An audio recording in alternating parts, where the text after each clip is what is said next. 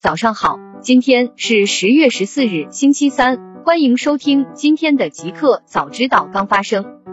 iPhone 幺二国行售价公布，五千四百九十九元起售价。十月十四日消息，苹果正式发布旗下 iPhone 十二系列手机新品，新机共分为 iPhone 12 mini、iPhone 十二、iPhone 12 Pro 以及 iPhone 12 Pro Max 四款机型。iPhone 十二体积比 iPhone 十一更薄百分之十一，更小百分之十五，更轻百分之十六，并使用更窄边框的设计，加入全新升级的无线充电系统 MagSafe，能够对配件做到磁力吸附效果，最高实现十五万无线充电功率。iPhone 十二采用 Super Retina XDR 超视网膜屏，像素密度为四六零 PPI。支持一千二百尼特亮度、杜比视效、HDR 幺零等，其还使用了康宁的新材料，提高防护性。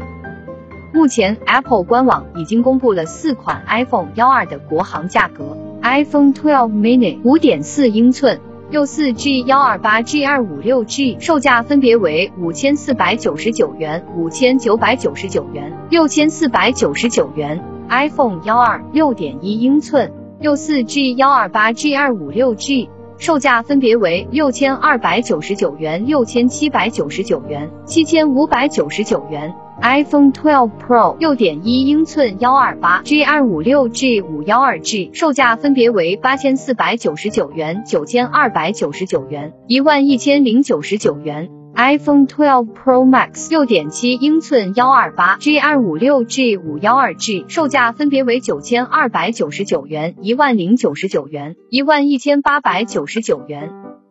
iPhone 幺二全系均不再附赠有线耳机及充电器。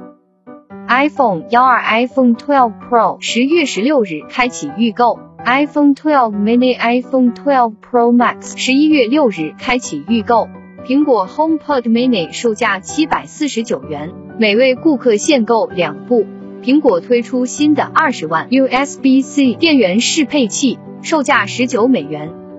除了推出 iPhone 十二外，Apple 还为其配件系列增加了新的二十万 USB-C 电源适配器。新的二十万 USB-C 电源适配器取代了苹果公司以前以二十九美元出售的十八万 USB-C 电源适配器。新的二十万 USB-C 电源适配器的零售价为十九美元。苹果不仅在整个 iPhone 十二产品阵容的包装盒中取消标配充电器和 EarPod，即日起继续销售的 iPhone SE。iPhone XR 和 iPhone 十一包装盒中也将不再标配充电器和 EarPod。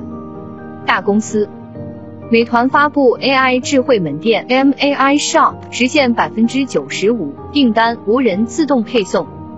十月十三日消息，美团今日在京发布首家 AI 智慧门店 m Shop，可实现无人自动分拣、无人配送车自动配送等。目前，该智慧门店已在首钢园落地运行。目前，用户可在落地 MAI Shop 的园区通过沿途扫码下单、线上 APP 下单及到店自提等方式进行体验。美团方面介绍，用户下单后，系统会进行订单的自主处理，通过自动拣选 AGV 小车配货、打包以及无人配送车配送一系列流程，完成订单的运作。用户只要在相应站点等待无人配送车送达，输入手机收到的验证码，即可取到下单商品。美团称，美团 MAI Shop 首钢园店已在十一长假的试运营中，可实现十七分钟平均送达，百分之九十五订单全无人配送完成。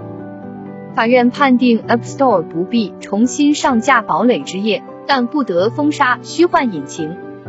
十月十三日消息。近日，美国加州法院法官 Evan Gonzalez Rogers 作出永久性判决，判定苹果公司的 App Store 不必重新上架热门游戏《堡垒之夜》Fortnite，但禁止苹果封杀 Epic Games 的开发者账户。此判决意味着《堡垒之夜》仍无望重回 App Store，但苹果不能阻止 Epic Games 使用游戏开发工具虚幻引擎。对于双方而言，该裁决可以算是各有得失。IPC Games 与苹果的下一次法庭审议将于明年夏季开庭。互联网，特斯拉 Model S 长续航版和高性能版均降价人民币二点三万元。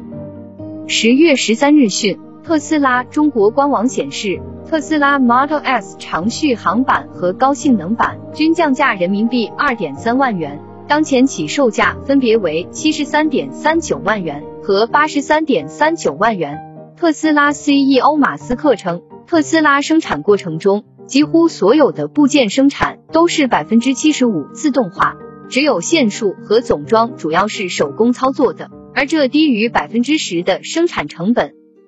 刚解散美国公关团队，特斯拉又在中国招聘公关经理。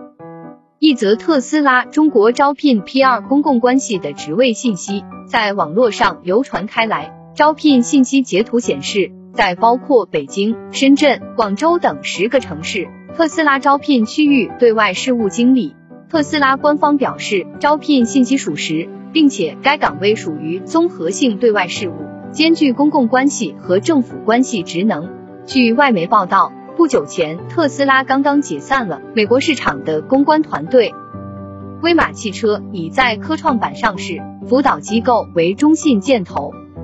十月十四日讯，据上海证监局披露，威马智慧出行科技上海股份有限公司已于今年九月三十日正式开启辅导备案，拟首次公开发行股票，并在科创板上市，辅导机构为中信建投。此前，威马汽车于九月二十二日宣布完成总额一百亿人民币的第一轮融资，由上海国资投资平台及上汽集团联合领投。百度与海纳亚洲创投基金 SIG 继续参与投资。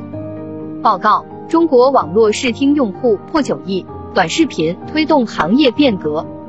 十月十二日，中国网络视听节目服务协会在成都发布《二零二零中国网络视听发展研究报告》，报告首度公开我国网络视听用户规模和产业规模。截至二零二零年六月。我国网络视听用户规模达九点零一亿，二零一九年网络视听产业规模达四千五百四十一点三亿。在各个细分领域中，短视频的用户使用率最高，达百分之八十七点零，用户规模八点一八亿。新产品，坚果五 G 旗舰手机将于十月二十日发布，搭载一点零八亿像素摄像头。十月十三日讯。坚果手机官方微博公布了新旗舰手机的预热海报。海报显示，即将发布的坚果旗舰手机搭载高通骁龙八六五芯片，采用一点零八亿像素摄像头，配备十六 GB 加五百一十二 GB 超大内存，支持 SANSA 双模五 G。坚果手机二零二零新品发布会将于十月二十日十九点三十分在五棵松 M 空间举行。目前暂未披露具体机型名称。酷科技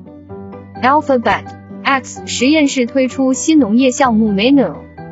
谷歌母公司 Alphabet 的 X 实验室近日推出了新的计算农业项目 Mineral。据项目负责人埃利奥特格兰特介绍，该项目的重点是可持续粮食生产和大规模养殖，重点是基于人工智能、仿真、传感器、机器人等领域的突破。开发和测试一系列软硬件原型。该项目最初于二零一九年成立，近日正式命名为 Mineral。Mineral 将尝试将技术目标对准解决可持续性问题，其中包括为地球上不断增长的人口提供食物，以及通过了解生长周期和天气模式来更有效的生产农作物。由于气候变化的影响，使生态系统复杂化。该项目还希望管理土地和植物。